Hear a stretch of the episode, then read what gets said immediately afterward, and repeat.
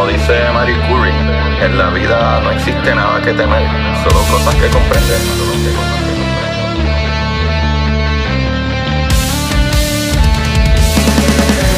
Recuerden correr y buscar la manera de aprender que más le divierta.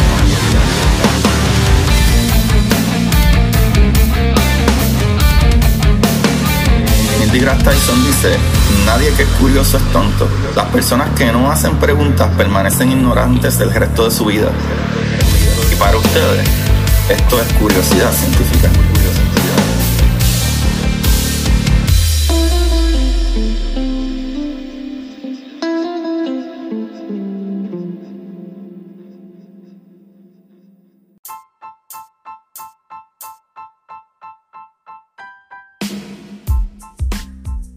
Buenas Corillo de Curiosidad Científica, bienvenidos sean todos ustedes a otro episodio más de Curiosidad. Aquí con ustedes les habla su host, Agustín Valenzuela Alvarado.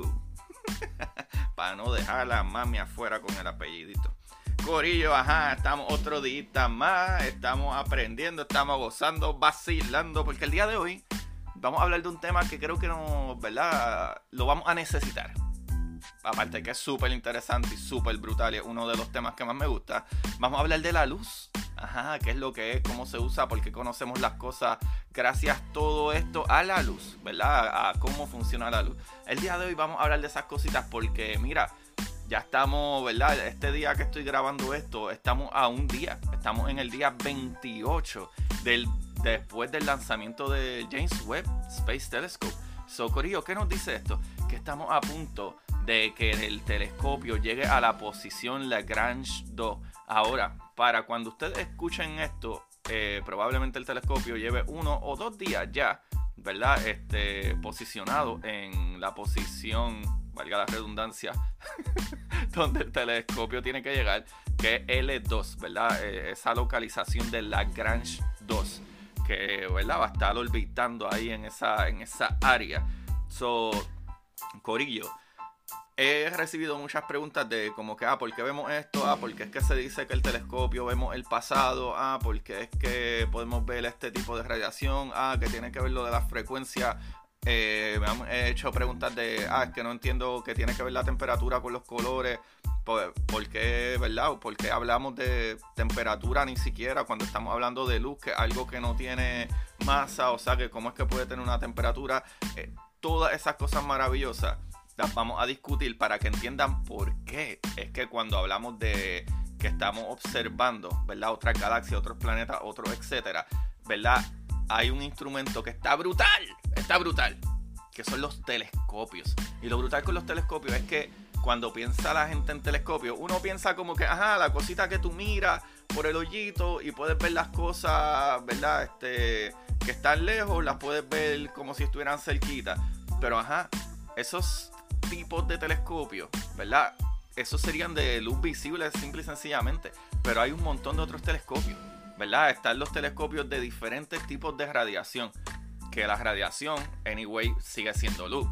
Pero es la luz, ¿verdad? Que nos llega dependiendo qué onda de luz nos llega, ¿verdad? Ese wavelength, básicamente. Y eso lo vamos a entender en este capitulito para cuando ustedes le digan, ah, que vamos a ver el pasado. Sí, Corillo, podemos estudiar el pasado mirándolo desde ahora. Pero, ¿verdad? Para que entiendan el revolú que acabo de decir, vamos allá. Vamos al capítulo principal. Pero, sin olvidarme que tengo que darle las gracias a todos esos muchachones, muchachini, chavales, chavalingui, chavalongues, ah, que le dan play a esto semana tras semana. Y mucho más. Aquellos que lo comparten, papá. Compartan estos episodios. No tienen que hacer nada más que compartirlo, denle share y taguenme ahí en, Instagram o Twitter o donde quieran taguearme, ¿verdad? En, Curiosidad Científica Podcast. Búsquenme así mismo Curiosidad Científica Podcast. O probablemente se escriben mi nombre, Agustín Valenzuela. Debe, debe aparecer por ahí. Pero Corillo, eso nos ayuda un montón. Y miren, ¿verdad? les toma segundos darle un rating en, en Apple Podcast y todo eso. Y eso me ayuda, Corillo, eso me ayuda. Pero, anyway Vamos a lo que vinimos, papá. Vamos a hablar de la luz, Corillo. Todo lo que conocemos es gracias a la luz, ¿verdad? Que se refleja en todos los objetos. O sea que todo, todo, todo lo que conocemos es gracias a la luz. So, la pregunta es, ¿cómo funciona la luz, chavales? La clave de, ¿verdad? Mucho de nuestro conocimiento se debe a cómo conocemos la luz hoy en día, papá. Sí, la luz, ¿verdad? Que tú prendes en tu cuarto, esa bombilla, o, la que refleja la luna, o la que simplemente viene del sol, o cualquier estrella, planeta, galaxia, y etcétera. Eso está súper brutal. Para que sepan, corrió alrededor, ¿verdad? Esto es un dato bien importante de conocer. Es que alrededor de los 1671 por ahí hubo un físico, filósofo, matemático y muchas más cositas. Porque en aquellos tiempos estos muchachos hacían de todo. Pero este muchacho en específico se llamaba Isaac Newton, papá, el mismo, ¿verdad? Eh, eh, eh, en su experimento se dio cuenta que la luz que entraba a un prisma salía al otro lado y se dividía en diferentes colores. Yes. ¿Qué te dice esto?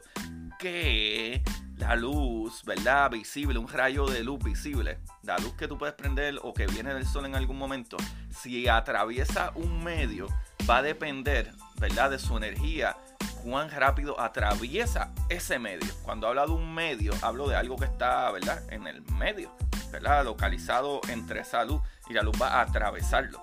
Que puede ser agua, humo, este polvo, lo que sea. Y eso está súper brutal. ¿Eso qué sucede? ¿verdad? Después de que se dio cuenta de que, ok, este rayo de luz está entrando por aquí y de momento ve una cantidad de gama de colores diferentes. Si quieren, ¿verdad? Hacerse el mental picture, busquen, eh, ¿verdad? La carátula del álbum de Pink Floyd y van a ver a lo que me refiero. Así, ¿verdad? Se dio cuenta este muchachito que la luz que vemos tiene una gama de colores que dependiendo de su energía es su color. Eso está brutal. Aquí está lo brillante de su descubrimiento, chavales. Gracias a que, ¿verdad? Comenzamos a entender que la luz tiene un espectro, ¿verdad? Y le pertenece a una cosa llamada fuerza electromagnética, que es una de las cuatro fuerzas fundamentales del universo. ¿verdad? Que cuáles son estas fuerzas fundamentales, ¿verdad? Está la fuerza electromagnética, la fuerza nuclear fuerte, la fuerza nuclear débil y mi favorita, la gravedad. So, al conocer esto, sabemos que la luz tiene una temperatura, o sea, una energía, una onda y no tiene nada de masa. Lo que la hace, ¿verdad? Viajar a la velocidad de la luz, corillo. Esta velocidad en el espacio, ¿verdad? Vacío, esta velocidad en el vacío del espacio puede alcanzar la velocidad máxima de la luz. Que entonces sería, ¿verdad? Las 300.000 kilómetros por segundo. Segundo, chavales una loquera, ¿verdad? Que serían 186 mil millas por segundo. Y ahí está la clave de nuestros estudios cosmológicos, papá. Como todo lo que se mueve, ¿verdad? Tarda un tiempo de llegar de punto A hasta el punto B. La luz no es diferente, pero lo brillante con la luz es que siempre tiene una constante cuando viaja en el espacio. Como ya dije, en el espacio la luz puede alcanzar la velocidad máxima de la luz. ¿Verdad? Que son las 300.000 kilómetros por segundo. Y eso está súper brutal. ¿verdad? Los científicos pueden calcular cuán lejos y cuán grande es el objeto en el espacio cuando recibimos esta luz. Aquí entra otro gran personaje que es Edwin Hubble. ¿verdad? Este astrónomo alrededor de los 1929 se percató que existían una estrella y nebula que se veían raras en el espacio. Es aquí donde con sus observaciones se dio cuenta que estas estrellas no le pertenecían a nuestra galaxia. Era una galaxia completamente nueva y diferente, papá. Y sí, eso no está brutal, Corillo. Pregúntense en esto.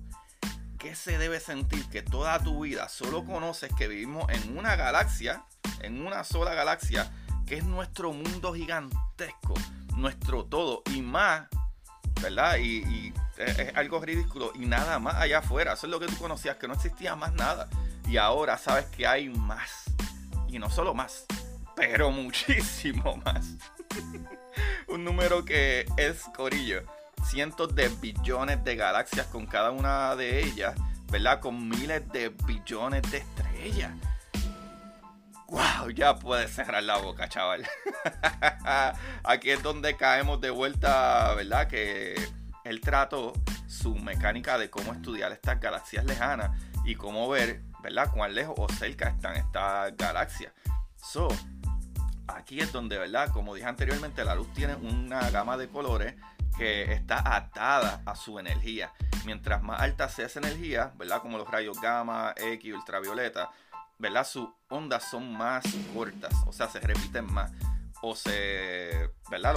Eh, al repetirse mal, esto significa, ¿verdad? Que tienen una temperatura, eh, porque tienen más energía, y ese color de esa temperatura es más azul. ¿Qué sucede? Cuando la energía es menor, ¿verdad? Como las ondas de microondas y radio y infrarrojo y esas cosas, sus ondas son más largas, o sea, ¿verdad? Son más estiradas o se repiten menos, lo cual el color de esta es más rojo. Y la diferencia entre rojo y azul es que el azul es una temperatura mucho más alta, ¿verdad? en todo. Ahora mismo aquí en la Tierra, si tú ves eh, algo fuego o un plasma o algo y es más color azul, es que está súper ridículamente caliente. Si lo ves más rojo, es menos caliente. Aunque tenemos la percepción de que el rojo es caliente, el azul realmente es súper caliente en estas cosas. so, Corillo, aquí es donde Hubble trae su idea de corrimiento al rojo. O sea que mientras más lejos está un objeto de nosotros, su onda va perdiendo energía y la luz que nos llega a nosotros es una onda larga, ¿verdad? Y color roja, que significa menos energía.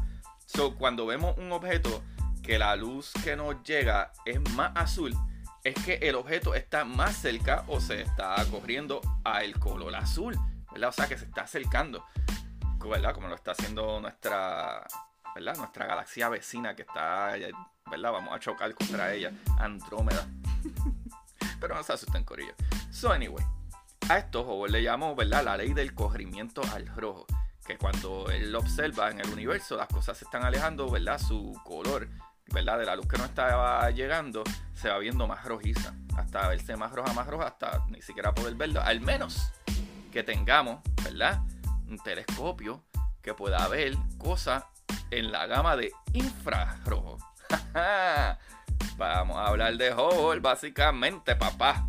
Eso es lo que va a ver Hubble, papá. Pero anyway, ¿Qué puede ser, verdad? Que, eh, eh, eh, que puede ser que de acuerdo con la luz que nos llega a nosotros, ese objeto está más cerca o más lejos, o se está acercando, alejando. O sea, ¿verdad? Se está corriendo al rojo o al azul. Pero Corillo, la luz, aparte de esto, viaja en unos paquetes que llamamos fotones. Solo fotones son la partícula que carga la luz. Y es una partícula de pura energía. No tiene masa. Para poder viajar a la velocidad de la luz, el objeto no puede tener ninguna masa. Solo fotones eh, son la energía, ¿verdad? la luz, que suelta otras partículas llamadas electrones o la descarga nuclear.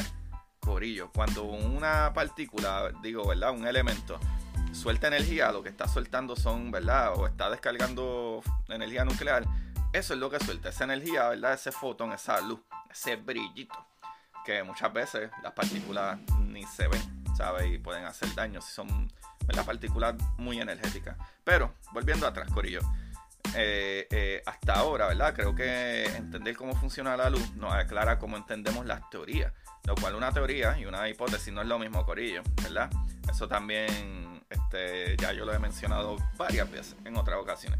Pero Corillo, otra cosa que conocemos sobre la luz es que, ¿verdad? ¿Qué tipo de color refleja al chocar o interactuar con los diferentes elementos como los gases, ¿verdad? O el polvo, como sucede, ¿verdad? Gracias a que conocemos cómo la luz se refleja en los diferentes elementos, ¿verdad? O, las diferentes moléculas, podemos incluso ver qué tipo de molécula está compuesto algún, no sé, digamos, atmósfera de otro planeta. Y esto es súper importante y esto es gracias a la luz y lo que entendemos de la luz. So, por ejemplo, la atmósfera de otros planetas y satélites naturales pueden eh, observarse o pueden estudiarse o podemos inferir qué tipo de gases hay ahí y si hay vida creando ese tipo de gas gracias a que podemos ver la luz atravesando la atmósfera que está llena de moléculas, ¿verdad? Diferentes gases y podemos ver qué tipo de color refleja. Y eso es todo gracias a que entendemos, eh, ¿verdad?, cómo funciona la luz. O conocemos muy bien qué tipo de moléculas eh, se come qué cierto tipo de luz, ¿verdad? Y qué tipo de luz refleja. So, aquí la pregunta sería, ¿por qué vemos colores? O sea, al igual que el cielo es azul y los atardeceres rojos, se debe a que los gases de la atmósfera se tragan todos los demás colores y reflejan mucho la onda corta de color azul, ¿verdad? Como la ultravioleta. Y el color rojizo, ¿verdad? De los atardeceres es porque el polvo refleja el color rojo de la luz. De esa manera también se entiende que funciona el color de tu camisa, pantalón, carro, mueble, todo lo que tú ves. Son las moléculas que, ¿verdad? Este, las moléculas de lo que se compone el material, ¿verdad? Ejemplo, tu camisa es amarilla porque es el único color que refleja del rango de colores de la luz blanca. La luz que viene, ¿verdad? Que prendiste de la bombilla o, viene del sol o lo que sea, ¿verdad? Cuando choca con un material, dependiendo qué tipo de material es, refleja, ¿verdad? La luz que las moléculas no se tragan. So, por eso es que vemos colores. Y ustedes dirán, ¿y por qué el negro y el blanco? Pues el negro es negro porque no refleja casi luz. Eso está súper brutal. Y el blanco es blanco porque refleja toda la luz. y algo muy brutal ahí está, ¿verdad? La, conexión de por qué no debes utilizar ropa negra bajo el sol. O sea que lo que decía tu mamá es cierto. O sea, esa ropa da más calor, Corillo, por obvias razones, ¿verdad? Que se queda con toda la radiación y no refleja, ¿verdad? Nada de la radiación como eh, la ropa blanca o el color blanco. Eso está súper brutal. Ahora, entendiendo esto, Corillo, entendiendo esto, eso es lo que hacemos con los telescopios. Tan telescopio de luz visible, la luz que nosotros vemos cuando estamos mirando tu camisa, el carro, whatever, es la luz que se refleja en el objeto y nos llega a nosotros y podemos ver a simple vista. Pero están otros tipos de rangos de luz, ¿verdad? Que también, este, ¿verdad? Por ejemplo, como de radio, ¿verdad? Todo eso son eh, rangos de luz, ¿verdad? Todo está en ese espectro de lo que es la luz pero está en diferentes rangos. Y por ejemplo, el rango de radio, que hay diferentes niveles, ¿verdad? De bajito, mediano, whatever, de radio, ¿verdad? Caen dentro de una cantidad, ¿verdad? De, de, de, energía, por ponerlo así, o de transmisión. ¿Qué sucede? Sí, ¿verdad? Sí, seguimos hablando del radio básicamente. Todos los espectros de luz, ¿verdad? Desde gamma hasta radio y todos estos espectros de luz van como quien dice, de, por poner un número, del 1 al 10 es tal cosa, del, 11 al 20 es tal cosa, del 21 al 30 es tal cosa, ¿verdad? Que es, por ponerle un ejemplo, ¿sabes? Gamma va de aquí a aquí, este, este, eh, X-rays van de aquí a acá y así sucesivamente. ¿Qué sucede? Cosas como la luz visible es bien fácil. Podemos tener telescopios como los que tenemos en nuestras casas o binoculares que miramos por ellos y lo que hace es que, eh, ¿verdad? Este aumenta eh, ¿verdad? Eh, el, tamaño del objeto gracias a unos cristales que tiene. Pero están otros tipos de telescopios, ¿verdad? Que, o sea, que otro tipo de cosa que capta la luz en sus otros diferentes rangos, como lo era el gran telescopio de Puerto Rico, ¿verdad? Que eh, el gran observatorio de Arecibo de Puerto Rico, pues ese captaba ondas de radio, aparte que también podía enviarlas, pero ese captaba ondas de radio. ¿Verdad? ¿Y por qué ondas de radio, esos telescopios de radio? Porque el radio es súper bueno atravesando los gases y los polvos que hay en el espacio. Igual que por eso es que tú estás en tu casa dentro del cemento y puedes escuchar radio. Y usualmente es mucho mejor que, lo que es hoy en día digital, que saben que cuando hay un huracán o una tormenta, radio es lo que funciona. Pues una mejor onda atravesando, eh, ¿verdad? Diferentes medios, como dije al principio. Entonces, ¿qué sucede? Está otros tipos de rangos que, son más energéticos o, pueden meter energía, pero igual son menos, ¿verdad? Son más, son, ¿verdad? No son dañinos, que sería como eh, el, ultravioleta, eh, ¿cómo es? Um, Dios mío, se me olvidó este infrarrojo. Y en el rango infrarrojo, Corillo, en el rango infrarrojo, es entonces el rango que vamos a utilizar para el James Webb el telescopio James Webb. Lo brutal con el rango ¿verdad? De, infrarrojo es que el infrarrojo es la luz básicamente que viene en cuestión de temperatura. todo lo que tenga una temperatura, todo lo que tenga una temperatura emite radiación, ¿verdad? Por esa temperatura. La temperatura, o sea, tú, yo, todos irradiamos, ¿verdad? Tenemos, igual sigue siendo un rango de la luz, ¿verdad? De, todo lo que es electromagnético. O sea que lo brutal con esto es que nosotros vamos a poder ver cosas mientras tengan una temperatura. O sea que el Hubble Telescope que ve, ¿verdad? Luz visible, lo que vemos tú y yo ahora mismo frente a nosotros, va a ir de la mano con otro telescopio que nunca había estado allá afuera y es grandísimo, Corillo. Este, este James Webb va a ser básicamente del tamaño de, de una cancha de tenis. Así de grande es y va a capturar esa luz, Corillo, infrarroja. O sea que pónganse a pensar así es como funciona la luz y por eso es que este nuevo telescopio es una maravilla, algo ridículamente increíble y está brutal que no solo el James Webb o el Hubble o todos los telescopios que hay por ahí, los eh, eh, por ahí, ni los visibles ni los de radio, todos, todos los telescopios están captando algo que viene de mucho, mucho tiempo atrás. Y más brutal todavía, estos telescopios pueden hasta captar pueden hasta captar las temperaturas que, hay, por poner un ejemplo, en Júpiter. Mirando a Júpiter podemos captar qué tipo de temperaturas tiene ese planeta, por el tipo de radiación que nos llega, que podemos ver cuántos rangos de luz hay. Y eso es lo brutal con los telescopios. Corillo, estamos viviendo, ¿sabes? Este, los telescopios son la verdadera máquina del tiempo y eso es una loquera. Y para que entiendan algo último, cuando hablé de, ¿verdad?, el corrimiento al rojo o el corrimiento al azul, no necesariamente, si, está, si se ve que, ¿verdad?, la luz que nos llega es azul, no necesariamente es que está cerca, también puede ser que eh, una estrella, ¿verdad? O lo que emite esa luz puede ser que sea súper masivo y con mucha energía, como puede ser que algo que vemos que está rojo no necesariamente es que está más lejos, aunque tenemos maneras de probarlo, que ya mismo se los voy a decir, pero también puede ser que a lo mejor es una estrella o algo que emite luz que es menos grande o menos energético. O sea que la energía o la luz que está emitiendo no es tan energética. Y lo que nos llega aquí lo vemos como rojo, ¿verdad? Como frecuencia de luces o luz, color rojo, ¿verdad? O si es súper masivo, igual. Ahora, el truco para saber que está más cerca y que está más lejos usualmente si vemos la luz que nos llega más rojo, usualmente está más lejos, pero igual podría ser que es menos masivo el objeto que está emitiendo luz y está emitiendo menos energía, ¿verdad? De esa luz.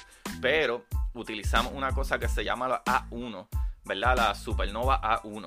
¿Y cómo es que sabemos? Ah, mira, no, pues esta luz que nos está llegando, nos está llegando eh, desde una distancia de, de, de 100 millones ¿verdad? De una estrella que, que, ¿verdad? Un sistema que queda a 100 millones de distancia de años luz. Ah, ¿por qué?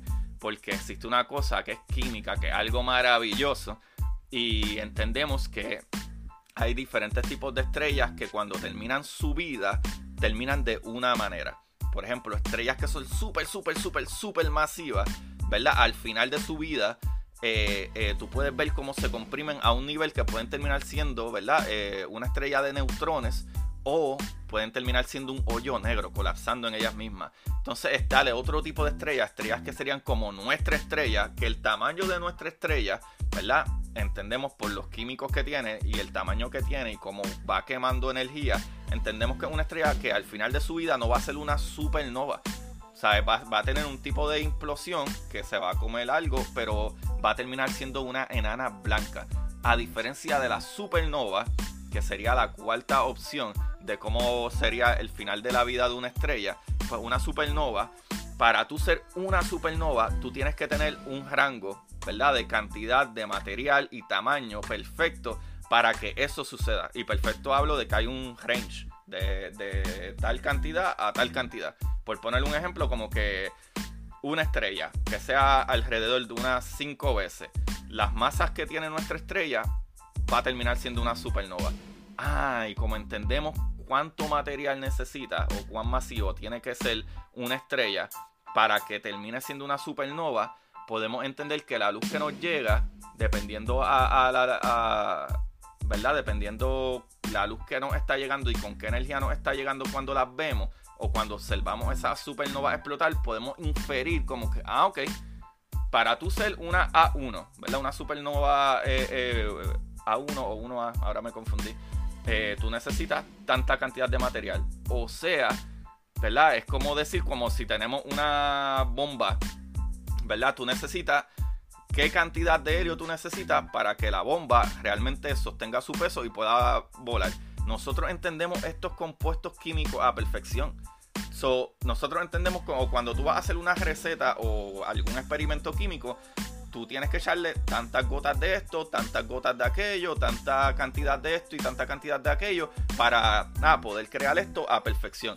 Pues para poder crear una supernova a perfección, tiene que tener estas cualidades. Así que cuando vemos una estrella explotar, una supernova explotar, que sucede bastante y lo vemos todo el tiempo, supernova explotando, podemos decir, ah, ok, mira, la luz que nos llegó eh, con esa energía que viajó a 300.000 kilómetros por hora, esta es la luz que nos llegó y la que pudimos ver. Eso significa que la cantidad de material que tenía esta estrella era perfecta para hacer una supernova y esta fue la luz que nos llegó. O sea que para que esta cantidad de luz nos llegue y que nos llegue con esta temperatura y a, esta, a este rango, significa que esto está a esta cantidad de distancia.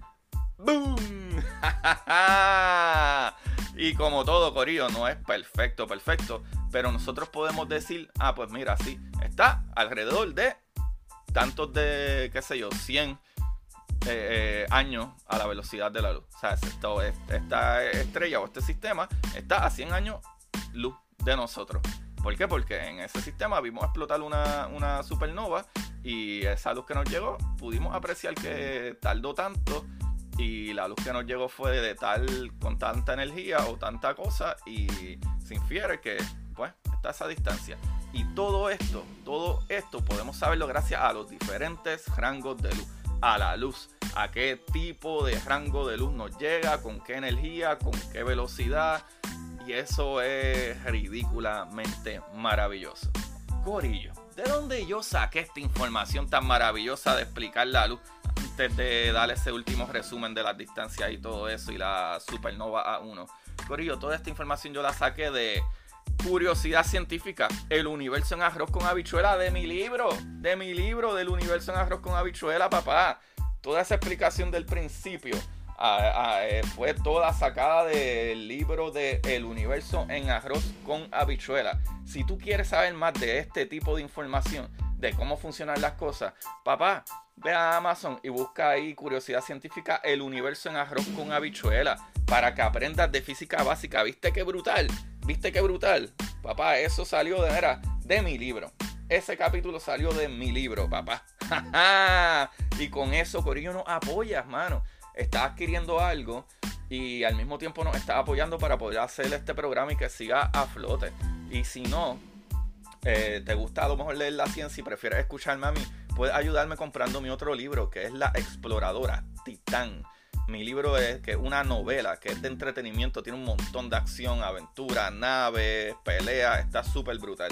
Ahora no es para menores, ¿verdad? So, el que lo compre, 17, ¿verdad? Si tienes a tus padres al lado y 18 para arriba, ¿verdad? Que se tienes que ser adulto, mayor de edad para este material. Hay de todo ahí, pero está súper brutal. Esa historia está ridículamente buena.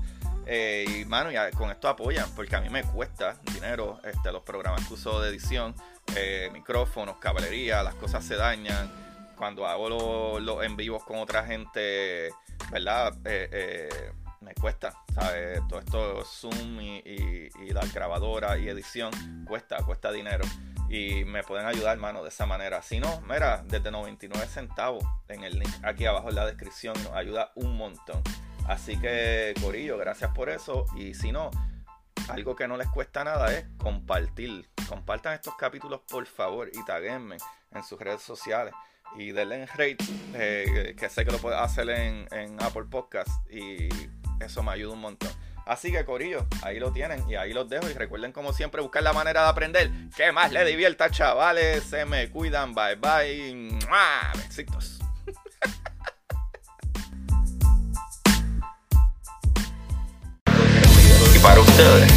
Esto es curiosidad científica.